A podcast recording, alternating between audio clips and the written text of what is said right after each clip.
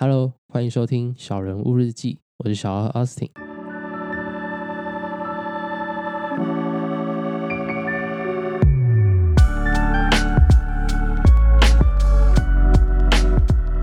那上一集也跟依晴，我觉得聊得超过瘾的，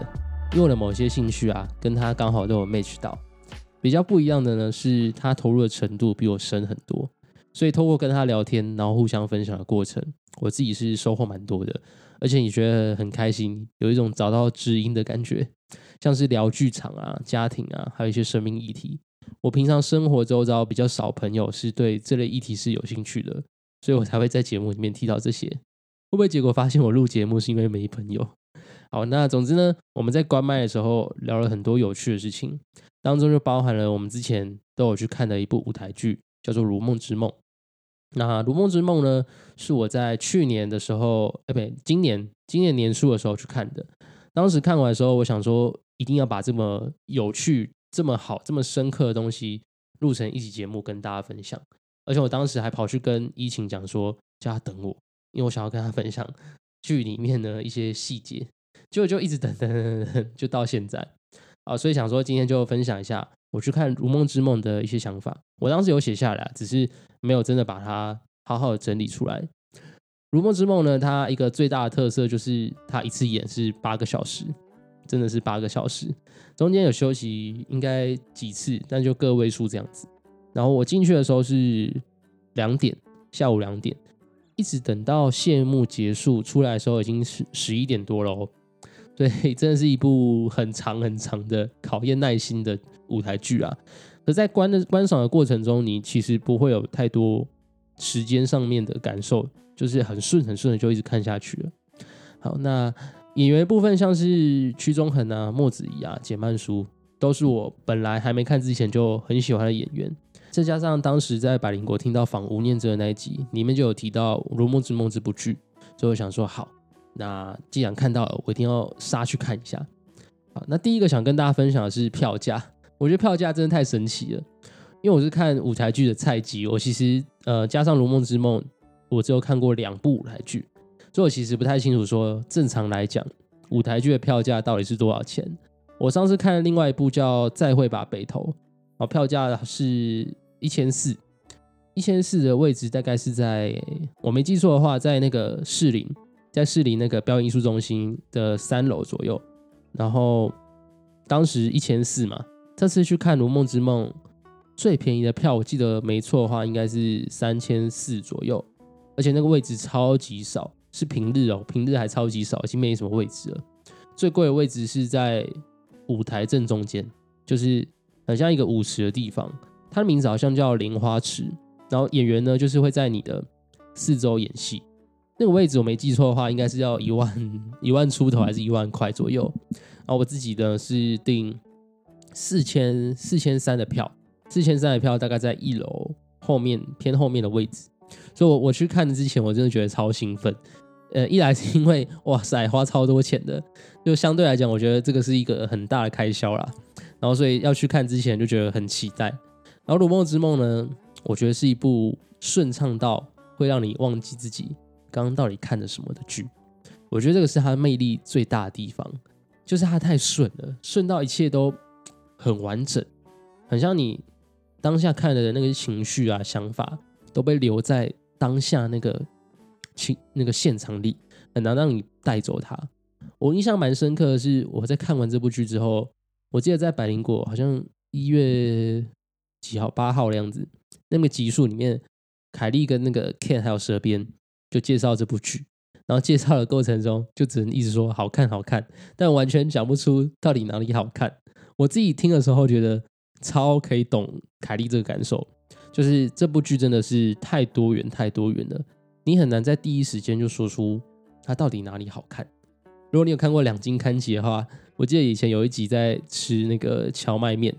然后那时候两斤看吉也是说，这到底就是他吃一个面，然后说到底哪里好吃，就发现说哦，原来吃不出特别好吃这种平凡的味道，反而就是最幸福、最日常，然后很珍贵的味道。那回到这部剧来讲，我觉得它涵盖的范围很广，广到你运用任何一个视角来看，好像都很合理。比如说，比如说，我觉得用女权视角来看这部剧就还蛮合适的，因为里面有提到一些酒家，然后女生身为一个女生的那个流离跟被卖来卖去，然后被当成物品，然后甚至是女生自己要去追求自由这个过程是怎么样。或者，如果你是一个长期在外旅居的人，很久没有回到你的家乡，看的应该也会很有感受。甚至你也可以用心理学啊、宗教啊、哲学，我觉得用这些理论来看，你都可以找到相对的回应。我这样讲，你可能还是听不懂我在讲什么。我稍微讲一下他在官网上面的那个简介。好，简介是这样讲：一位医学院刚毕业的学生呢，第一天到医院上班，结果病房中五位病人死了四位，他惊慌的发现，多年来在学校里面所学的那些训练跟技能。完全没有教他如何面对这一刻，只能当一个无助的旁观者，看着他们在恐惧和惊恐之中死去。那医生听说西藏有一种自他交换的方法，可以帮助濒临死亡的病人。不过如果太难做不到的话，也可以改成听倾听病人他们自己的故事，也会对病人有很大的帮助。事实上，濒死病人的故事有时蕴藏着惊人的智慧，同时也富有治疗的价值。于是医生决定倾听五号病人诉说自己的生命旅程。好，那听完你可能觉得这个剧情不是蛮普通，很好理解，怎么可以演八个小时，演这么久？我自己也是直到现在回过头来看这个简介，才想说，哦，对，呃，它的主题是扣在一个医生听病人讲故事的过程。可在看的时候，你甚至会忘记这一段，就它的内容是非常巧妙的，它是用一个故事包装一个故事。然后在这个故事里面呢，又有其他的故事，是堆叠了好几个、好几个不同的故事，所以你每一段时间呢，都会看到不同的主角，不像我们在看电影的时候，只会有一个主角，然后所有的剧情呢，都是围绕这个主角在转的。哦，但一个一个讲应该会真的太长，而且用讲的一定没有那个精彩的程度，所以我大概分享一下我自己印象比较深刻的部分。那刚刚一开始有提到说，是有一个医生要去听。五号病人的故事嘛，然后五号病人呢，就是一直在病房里面的一个角色，他自己得了一种怪病，这种怪病呢是让你高烧不退，而且会一直咳嗽，然后没有任何的医生呢是知道这个病人到底发生了什么事情，因为从病历啊，从各种检查都看不出他有什么问题。但在这个病人得到怪病之前啊，其实他人生是过得蛮好的。他先是因为工作出差的关系遇到了一个很呛辣的女生，然后他被这个女生的活泼给吸引，两个人相处一阵子之后呢，就在一起，然后也交往、结婚，甚至生了一个小孩，看似从此幸福美满嘛。结果这个小孩得了一种罕见疾病，他们到处去找医生都没有办法治疗，最后就只能眼睁睁的看着自己的小孩死掉，然后病人呢跟太太的关系也变得越来越糟糕。他们两个在这个过程呢，就一直互相的责难跟猜忌对方。好，直到有一天呢，太太突然一句话什么都没讲，就直接离开了。那这个病人顿时之间觉得自己什么都没有了，而且还染上怪病，这让他觉得非常非常的不公平。他不知道为什么自己要被这样子对待，一方面也想说一定有人可以治好他的病，然后一方面想说他得这个病一定有这个一定有他的原因。一定是上天呢，要让他知道自己活着的意义是什么，所以他就跑到法国去，想要去寻找他人生的意义。在病人去旅行的途中，我自己最喜欢一部分是他在法国遇到一位女生，叫做江红。在剧场的背景设定啊，江红也是一个漂流到法国人。然后当时他在一九九零年呢，跟自己喜欢的人本来计划好要一起到巴黎来，可能是生活，可能是工作。但在乘船的途中呢，他们同团的人全部都被关在船的船舱的地下室，而且那个地下室是封死的，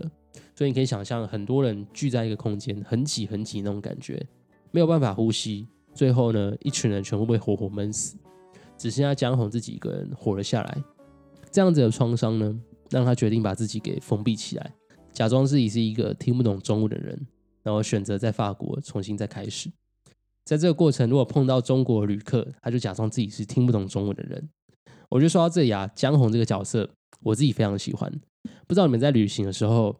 尤其是一个人独旅的时候，会不会有这样子的感受？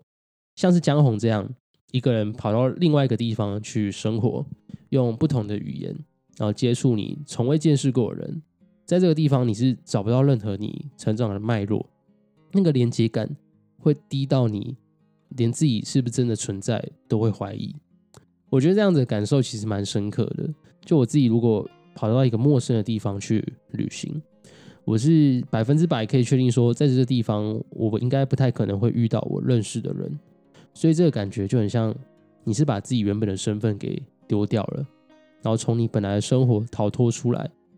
有时候呢，你因为可以跟陌生人互动，就觉得自己好像真的活着。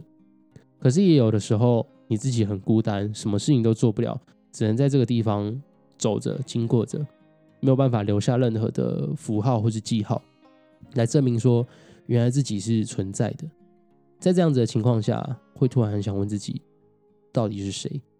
如果我没有名字，如果没有人认得我，我到底是谁？我觉得这样子的感受在现在应该会更复杂一点点，因为现在我们手机都很方便嘛，我们一打开 IG、脸书、Line，就可以很轻易的去跟任何我们想要连接的人说话或是互动。不过也因为这样子唾手可唾手可得的机会，常常会觉得说好像哪里怪怪的，就这一切好像都没有一段关系是。真正存在的，有时候甚至会把它定义成是我们好像不是在交流，虽然是一直在讲话，可是始终有一段距离。好，那回到剧情的部分，这病人虽然曾经短暂的跟江红在一起，可是最后呢，他还是选择离开，去追寻他人生的意义。在病人离开以后呢，江红就留下一些话，他说自己早就习惯了这种悲伤，而且呢，他也沉溺在这种悲伤里头。悲伤是一种生活的动力，只要悲伤可以持续的流淌，就像是你在意的那个人从来都没有离开过自己一样。所以对江红来讲，悲伤是一种美，而且这样的美是由另外一个人离开时所留下的，也只有自己才会明白。可能有一天会再跟那个人重逢，可是那个悲伤是没有办法填补这段时空拉大所造成的缺憾，因为大家都变了。都有各自的模样，可是同时，这个悲伤也已经帮助自己走出了好大的一步。我当时听到这边的时候，是已经大哭特哭了。我觉得很贴切，就是有时候你会很想要逃避悲伤的感受，会觉得不喜欢悲伤的感觉，就悲伤会让你可能让你哭啊，让你吃不下饭，让你觉得很难受、很痛苦，什么都做不了。可是同时，也是因为有这个悲伤存在。回过头来看的时候，我们才会发现说，当时都是有这个悲伤，所以我才可以继续的走到我现在这一步。我觉得感受很深啊，就是如果你们经历过很难受的分手啊，或是经历过嗯在意的人离开，也许会有类似的感受吧。好，反正剧情很多细腻的地方啊，如果要讲下去，应该会讲超久的。我觉得很难把这个感受完完全全的复制出来，可是我还是非常非常的推荐这部舞台剧，而且他上次演已经是一二十年前了，所以如果这辈子可能还有机会碰到的话，我觉得很推荐大家可以进剧场哭一下，应该会蛮过瘾的。然后我自己是期许自己哪一天可以安然的坐在那个莲花池一万多块的位置里面。好，那因为看舞台剧跟看电影真的是不太一样啊。因为在电影里面，通常其他小角色登场，都只是为了要衬托出某一个主角的特质嘛。衬托完之后呢，这个角色其实就不需要了。在这部电影里面，你可能就看不到了。可是，在《如梦之梦》里面啊，每个人物、每个角色是真的都有他们的故事，好像你去开启了之后，就有一连串的脉络等着告诉你。没有一个人的出现呢，是要去成全另外一个人的。我觉得这个很像我们自己的生活，就是。没有谁是为了谁而转动。好，那因为是因为录这一集，我刚才激发我自己看舞台剧的那个冲动，所以我就马上订了那个云门舞集的票。然后之后小王子的应该有去看一下，不过最期待应该是最后人间条件跟亲命世界，因为这两部都是吴念真吴念真导的。好，所以如果你有推荐的舞台剧的话，也拜托你留言告诉我，我很想要进去剧场好好释放一波。好，那我们这期就聊到这边喽，拜拜。谢谢你的收听。如果你喜欢这期节目，请帮我留下五星评论，也欢迎把它分享给你的好朋友，让他可以跟你一起讨论节目的内容。如果想知道更多关于自我成长以及人物的故事，也都欢迎追踪我的 IG Small One's Life，或搜寻小人物日记。期待在这个变动快速的时代里，跟你一起重新拿回人生的主导权。